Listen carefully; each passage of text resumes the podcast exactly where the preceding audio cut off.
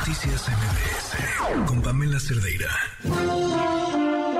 Estimado público, antes de iniciar con nuestro show, les recordamos que está completamente prohibido usar cámaras de video, cámaras de gases, cámaras de autos, tablets, cubrebocas. Porque no me lo recomienda. Mascarillas. ¿No sirven las mascarillas? Credenciales de lector falsas. Dan asco, güey. Computadoras. Y sobre todo, queda estrictamente prohibido alimentar a nuestros invitados.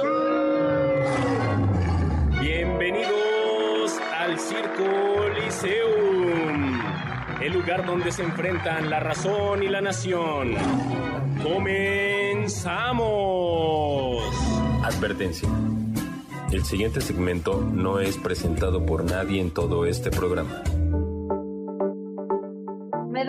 Muchísimo gusto hoy tener a la invitada que tengo, invitada hasta de lujo. Estamos de manteles largos y además es una mujer a la que tengo la fortuna de conocer por haber, qué curioso que yo diga esto, compartido escenario con ella en Monólogos de la Vagina, pero, pero a quien ya conocía porque ya eh, había sido fan y testigo de su trabajo durante muchísimos años. Es una actriz talentosísima, pero además un excelente ser humano. Raquel, ¿cómo estás? Bienvenida. Ay, Pam, feliz de verte, de escuchar palabras tan, tan halagadoras hacia mi persona eh, y que esté compartiendo este, que me permitas compartir este espacio tan importante contigo. Me da mucho gusto, Pam, de verdad. Oigan, y además Raquel, Raquel Garza va a estar, eh, bueno, está ahorita en una obra de teatro de la que vamos a platicar más adelante, que ya tuve la oportunidad de ver que no se pueden perder. Es divertidísima y además de, lo mejor que hay en el teatro ahorita, este, en serio vale mucho la pena. Pero antes, arranquemos contigo, Raquel. Quiero que me cuentes tu historia. ¿Dónde la empezarías a contar? Mm, No sé, la- las historias, no sé de, de- de dónde quieres, de, de, mi etapa universitaria, de mi etapa cuando llegué aquí a México, de mi etapa de madurez como actriz. Estoy a tus órdenes, no, no sé por dónde empezar. Hay muchas, a- hay muchos este, puntos donde empezar. Entonces, ¿Cuándo llegaste a México? yo llegué a México a los 23 años a la escuela de Andrés Soler. Tuve la fortuna de que el maestro Alejandro Bichir me llamara a trabajar casi de inmediato y ahí empezó mi trayectoria aquí en México, porque en Tampico había hecho como teatro universitario, me había ido a Europa, me fui a incluso a, a Nueva York, off, off, off, off, off Broadway, pero yo quería crecer, no había ya manera de crecer en mi tierra y me vine a México. El señor Alejandro Bichir me dio la oportunidad de, las, de invitarme a las jornadas alarconianas y mi debut profesional en México fue en Tlaxcala en las jornadas alarconianas. Ahí empecé, ahí empezó mi aventura en mi, de, mi, continua, mi continuación, pero en otra etapa. Era más, eh, más profesional, ya más, este, más en serio, por denominarla de alguna manera. A ver, pero ¿cómo, pero cómo llegaste aquí en primera? ¿En dónde naciste? Yo soy de Tampico, Tamaulipas. Este, estudié ciencias de la comunicación y ahí me invitaron a, a, a una obra de teatro donde no hacía nada, dos, tres palabras, pero, pero cuando pisé el escenario ya nunca más me quise volver a bajar de él. Dejé la carrera a un lado y me dediqué de lleno a lo, a, a, al teatro. Yo soy una actriz que empezó haciendo teatro. La gente cree que yo inicié en televisión muchos años después, pero yo empecé a los 21 a hacer teatro profesional, desde los 18, pero de, de, por denominarles de alguna manera. Éramos un grupo de teatro muy de Tampico que se había mucho festival en esa época de abundancia, de apoyo a la cultura y en ese me tocó esa etapa y nos y recorrí casi toda la República Mexicana, me fui, te vuelvo a repetir, a Europa haciendo teatro universitario. Ya no tenía dónde crecer, le dije a, mi, a mis padres, me respetaron mucho, yo soy una mujer que cuando dice algo lo tengo que hacer, me, lo sabían, y me vine aquí a México a la aventura, sin nada más que con ilusión, con amor, con pasión y con juventud. Divino tesoro. Y entonces llegaste aquí a tomar clases, más clases de actuación y de inmediato encontraste más trabajo. El señor Alejandro Bichir fue mi primer maestro en la escuela Andrés Soler y fue el que me dio la oportunidad de, de hacer teatro clásico. Empecé haciendo teatro clásico aquí en México, en DF, CDMX, para, para que quede claro. Y en Tampico yo nunca había tocado el teatro clásico. Entonces fue una gran, gran este, sorpresa, aventura, descubrimiento y conocer a, a, un profesor tan importante como es el señor Alejandro Bichir en el teatro y a mí me tocó como docente y me dio, siempre se lo he dicho, él me dio la oportunidad.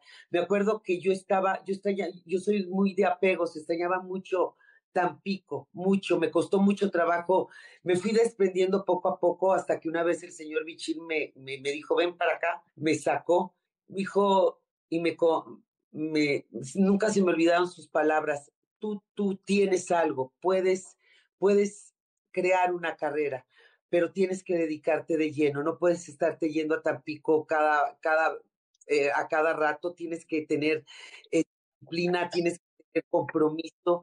Y ahí fue cuando dije, ok, pero me dio esa, esa confianza. La confianza es muy importante para el actor y yo se lo agradezco mucho porque él, él, él me la dio. Yo no sabía si podía sobrevivir en esta carrera tan, tan, tan difícil, tan dura. Y siempre les digo a mis amigos que quiebra espíritus esta carrera. Y aún siendo joven, él me dio la oportunidad y me dio sobre todo la confianza de decirme, puedes hacer una carrera, tienes algo, te veo que tienes algo. Eh, no, no quiero sonar este, pagada de mí misma, dice que hablar bien de uno es vituperio. No, no, no. Pero fueron sus palabras y nunca se me olvidaron nada más me fui a Tampico a las Navidades y jamás me, y, y, adquirí ese compromiso que él me pidió y esa disciplina, porque en esta carrera tienes que tener el amor, talento, disciplina, constancia y compromiso, pero la disciplina es vital y a mí me faltaba eso y él, él, él me, me dijo, me dio esa palabra clave y jamás se me ha olvidado. ¿Por qué dijiste que es una profesión que quiebra espíritus? Porque es una profesión que a medida de que uno va avanzando en esta carrera, cada vez hay menos oportunidades. Eh, la, la situación que estás viviendo, el actor es, el actor no tiene, no tiene seguridad. Nunca hemos, vivimos en incertidumbre constante. Y a medida que va pasando el tiempo y que ahorita con la pandemia los actores nos paramos, eh, no teníamos trabajo, pasa el tiempo y es más difícil. Yo soy una mujer de, de eh, eh, tengo 58 años, ya no tienes las mismas oportunidades de antes y eso te va quebrando y te va llenando de miedos. Y eso es lo que yo trato de, quitarme con el trabajo. Por eso soy una mujer que trabaja mucho. Yo, yo, yo trabajo constantemente porque si tú te alejas, te vas, se va, se va tu carrera. Vivimos en incertidumbre constante, vivimos en rechazo constante, vivimos siendo juzgados constantemente y eso no es fácil, eso no es fácil y más cuando vas creciendo, te lo vuelvo a repetir. En serio, Raquel, uno, uno pensaría que, que al contrario, que conforme vas creciendo vas desarrollando una piel gruesa, un instinto a, a saber que es, es parte de ello y te va haciendo más fácil. Tal vez la circunstancia en que estamos viviendo ahorita no, no, no, no es fácil, te vas quebrando, la piel se vuelve fuerte para muchas circunstancias, pero para otras no, para otras el miedo te invade, el miedo siempre está al lado de mí, siempre he sido una mujer ansiosa y con miedo, pero eso me ha ayudado a crecer porque el miedo nunca te puede detener, pero sí, sí es importante tener el miedo porque el miedo te ayuda a crecer también. Y la piel se vuelve más delgada porque empiezan tus inseguridades por eso empiezan las inseguridades de uno mismo eh, y, las, y, y, las circunstancias que vive el actor. Yo soy una actriz que ahorita pues tengo, estoy, tengo una carrera sólida, he hecho una carrera sólida, pero ni aún así esa solidez a veces se tambalea.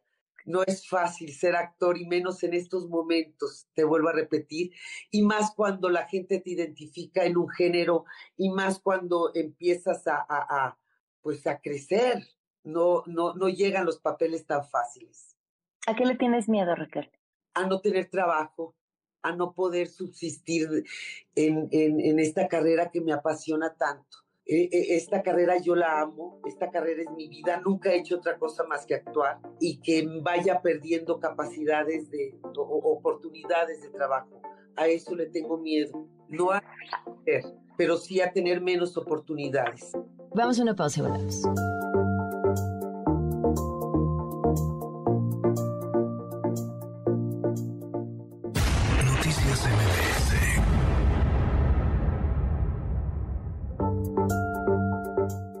Hablabas acerca de, los papeles o de los géneros donde te, te identifican este, y cómo la gente cree que, que, si no estás haciendo televisión no estás haciendo nada, ¿no? Y si estás haciendo televisión, que ahí empezaste, porque es pues, la televisión es que tiene una fuerza brutal y eso es parte del efecto que genera, ¿no? ¿Cómo fue para ti? Yo fui adquiriendo confianza en papeles cortos en la televisión pero cuando a mí me, se me vino la gran oportunidad con un personaje que todo el mundo conoce, yo no tenía ni idea de cómo hacer un programa en vivo, pero sí tenía las tablas de improvisar, había hecho cabaret, había hecho mucho teatro y me espantó la fuerza que tiene, como tú lo, dijiste, la fuerza que tiene la televisión. Yo no, no pensé que la televisión me iba a dar tanta, tanta, eh, pues que la gente me iba a conocer, la gente creyó que yo había nacido en ese, en ese programa porque mis papeles, mis participaciones habían sido muy pequeñas. Entonces, cuando me llegó esta oportunidad y vi el boom de lo que es la televisión, Dios mío, Madre Santa, fue, fue halagador, fue mucha responsabilidad y fue divertido, pero en ocasiones tampoco me es fácil, no me fue fácil adquirir confianza en un programa en vivo. ¿Por qué, Raquel? Porque no tenía, no tenía conocimiento, yo no sabía, yo tenía que improvisar, yo tenía que escuchar a alguien por el chícharo, ya sé.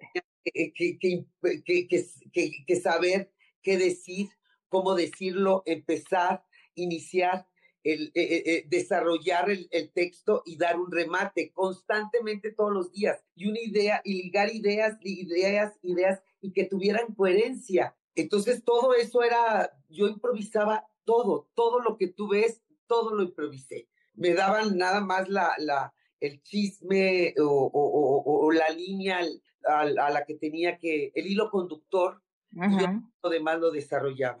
Y entonces era complejo, más complejo de, la, de, de, lo que yo creí. Llegó un momento en que me cansé totalmente, ya mi cerebro parecía de esos hamsters que van ya, no tenía, ya no tenía capacidad de, improvisar, porque aparte tenía el reto de que cada año lo tenía que hacer mejor y que el personaje no se hiciera viejo. Yo estuve siete años haciendo ese personaje. Es, wow. es difícil mantener un personaje vigente y sobre todo que la gente espera que tú, tú des siempre un plus.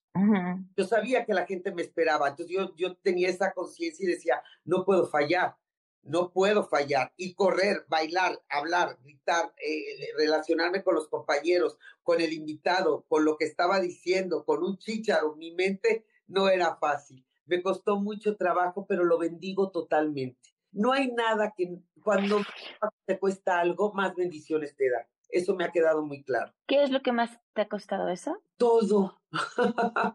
hacer, eh, hacer, me ha costado la confianza de los productores entonces, eh, eso, eso a mí me, me, da, me da este, una energía, una, una energía y un compromiso muy fuerte, que, que saber la responsabilidad que han puesto en mí, pero también esa, ese dejo de desconfianza de podrá, porque nada más me conocían ahí de, de, de eso, entonces de esa participación de ese programa, cuando me fui a hacer cine, a mí yo lo desarrollé muy fácil, pero, pero siempre, siempre existe esa, ese temor de no lograr y, perder esa confianza. Wow. Soy complicada, ¿verdad? Este. Los actores somos complicados. Y sobre todo cuando amas esta, te, vuelvo a repetir, yo amo esta, esta profesión. Nunca me ha gustado fallar. Soy una mujer que se exige muchísimo. Toda la vida me he exigido mucho. Y eso es un problema que yo tengo que resolver. Esos son mis miedos, pero también buscando el equilibrio, eso es lo que a mí me ha traído donde estoy. Raquel, ¿cómo llegan los guajolotes salvajes a, tu camino? me hablaron y me dijeron que iba a dirigir el señor Enrique Singer. Yo te soy lo más franca, no leí la obra, pero yo había escuchado del señor Enrique Singer, por supuesto, y dije, no, le entro. Y, y, me gustó mucho la dirección. Creo que ese señor, no me equivoqué, me llevó de la mano en ese personaje. Así fue la invitación de, los guajolotes salvajes, diciéndome que estaba el señor Enrique Singer y lo acepté con los ojos cerrados. Wow, sin haberlo leído, porque además debo decirte que te llevas la obra. Digo, seguramente ya te lo dijeron, pero te la llevas completamente y y eso, decir eso no es cualquier cosa. Estás acompañada también de grandes actores que también hacen un trabajo espectacular y espléndido, pero, pero lo que tú haces es, primero eres eh, el, el, personaje que, que, no quieres tener muy cerca, pero luego pues, la gente empatiza contigo, pero luego te transformas en un ser espectacular. De, o sea, nos haces viajar contigo y nos haces sentir muchas cosas eh, sobre, sobre tu personaje. Es todo un viaje. Crear atmósferas, crear, este, eh, eh, no es fácil. Y este personaje ha sido de, de los, la más grande satisfacción que me ha dado. Wow. He recibido el aplauso más generoso con esta obra. He hecho obras importantes, no quiero desdeñar nada, pero ha sido Los Guajolotes Salvajes el aplauso más generoso que me ha dado el público, que lo he sentido. Y eso no cualquiera lo siente. Yo es muy, muy difícil. Es, te vas viajando, vas creando atmósferas, vas creando energías totalmente diferentes en cada, en cada proceso, porque mi, mi personaje tiene un proceso. Eso, eso me costó, no sabes, viví, viví dos meses, tres meses, no sé cuánto, con el libreto en la mano, pero cuando yo vi la reacción del público y cuando recibí el aplauso en una ocasión que en mi vida pensé que iba a recibir, dices, vale todo la pena, vale todo la pena. Y, y, y, efectivamente los guajolotes salvajes es lo que me ha dado una gran, gran satisfacción en lo personal y en lo laboral. ¿Con qué sueñas, Raquel? Porque me imagino que así como tus miedos te susurran todos los días, quiero pensar que del otro lado hay, eh, eh, pues no sé cómo ponerle qué figura, ¿no? Pero podríamos ser muy básicas y decir el angelito que te está hablando o el duende que te está permitiendo, eh, o sea, sí el miedo acá, pero, pero yo puedo ver más allá y quiero ver más allá y puedo alcanzar muchas cosas. ¿Qué hay para ti? ¿Qué quieres? Yo tengo muchos animales, yo cultivo orquídeas, yo tengo plantas. A mí, yo tengo ese lado amable, como bien dices tú, y sueño con mis sueños. Yo he sido una mujer muy bendecida porque he realizado sueños.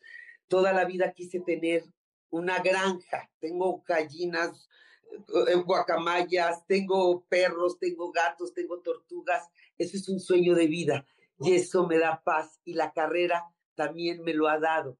El poder sostener esto, el poder tener una granja, por decirlo así, cultivar plantas, cultivar orquídeas. Oye, es muy difícil cultivar las orquídeas. Es dificilísimo. Tardé siete años en que una me diera flor. Siete años. Me enseñó la paciencia. Eso o sea, en que te diera flor, ¿cómo, ¿cómo, le empiezas? Porque no, hay, hay semilla de orquídea y la plantas, ¿no? Caló una, una orquídea. Me enamoré y decidí ir a, a, a, a, un, a un vivero y decir quiero orquídeas en mis árboles. Vino una persona, me enseñó y yo las mantuve así durante siete años. Él venía cada seis meses a verificar que todo estuviera bien y empecé con una, con dos, con tres y acabé con cincuenta.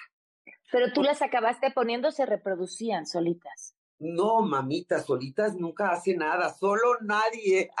bueno, pero es que luego les sale, ¿no? Al, al, a, les, les em, está la, está la, el tallo y de pronto empieza a salir otra raíz por ahí y eso ya es otra orquídea. Musgos, bacteria, alimento, las cuidas, los caracoles y ellas se van enraizando a través mm. del árbol. Ajá. Se enraizan, abrazan el árbol, ya sabes que ya está firme esa orquídea y así empecé, primero viendo bulbos sanos y un día me salió una varita. y un día me salió una orquídea. Siete años después de mi prim de, de, de que había plan, de que había puesto en el árbol como 80, no, no, no, tampoco, estoy exagerando, como unas 20, 80 de entonces las cuidé diariamente, alimentándolas, viendo sus raíces, enraizador, alimento, musgo.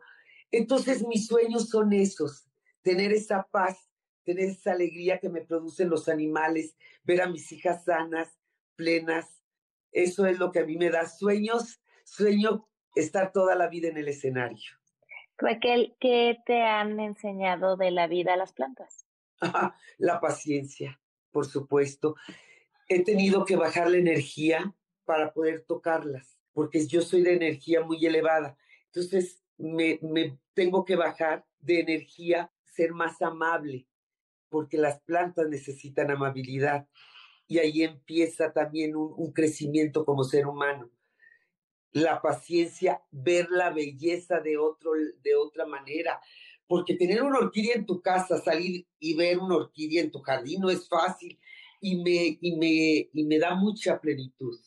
Wow, pues Raquel, muchos, muchos años de orquídeas, de, de, escenarios, de, de esta carrera tan exitosa y de este ser humano tan maravilloso que eres. Te agradezco muchísimo que nos hayas acompañado y que te vayan a ver al teatro. ¿Qué días están? Los guajolotes salvajes. Estamos viernes, sábado, domingo en el Centro Cultural San Ángel. Ojalá que vayan. El teatro ahorita sí nos necesita a todos.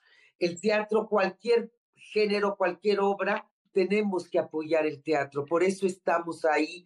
Por eso yo le agradezco al señor Morris Gilbert, le agradezco al, al señor Claudio, Claudio Carrera que sigan produciendo teatro. El teatro ahorita está pasando una etapa difícil y yo invito a todos a que sostengamos el teatro en nuestro país, porque el teatro de verdad nos cura el alma, nos cura, uno cree que no, pero nos cura, se identifica, uno se ríe, se concientiza, se, se, espejea. Y en esta obra tiene todos esos elementos. Se espejea, se ríe, concientiza y habla de algo que nos está haciendo mucha falta, el amor filial, el amor entre familia, y eso es importante en esta obra, Los Guajolotes Salvajes, pero vuelvo a repetir, el teatro nos necesita a todos. Pues Raquel, te mando un abrazo y te agradezco muchísimo que nos hayas acompañado. Ay, mi querida Pam Cerdeira, te leo en Twitter, eres una fregona.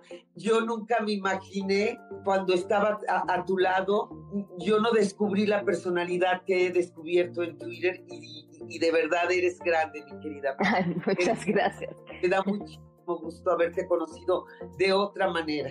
A mí también, Raquel. Muchas gracias. Se quedan en compañía de Juan Manuel Jiménez. Soy Pamela Cerdeira. Muy buenas noches.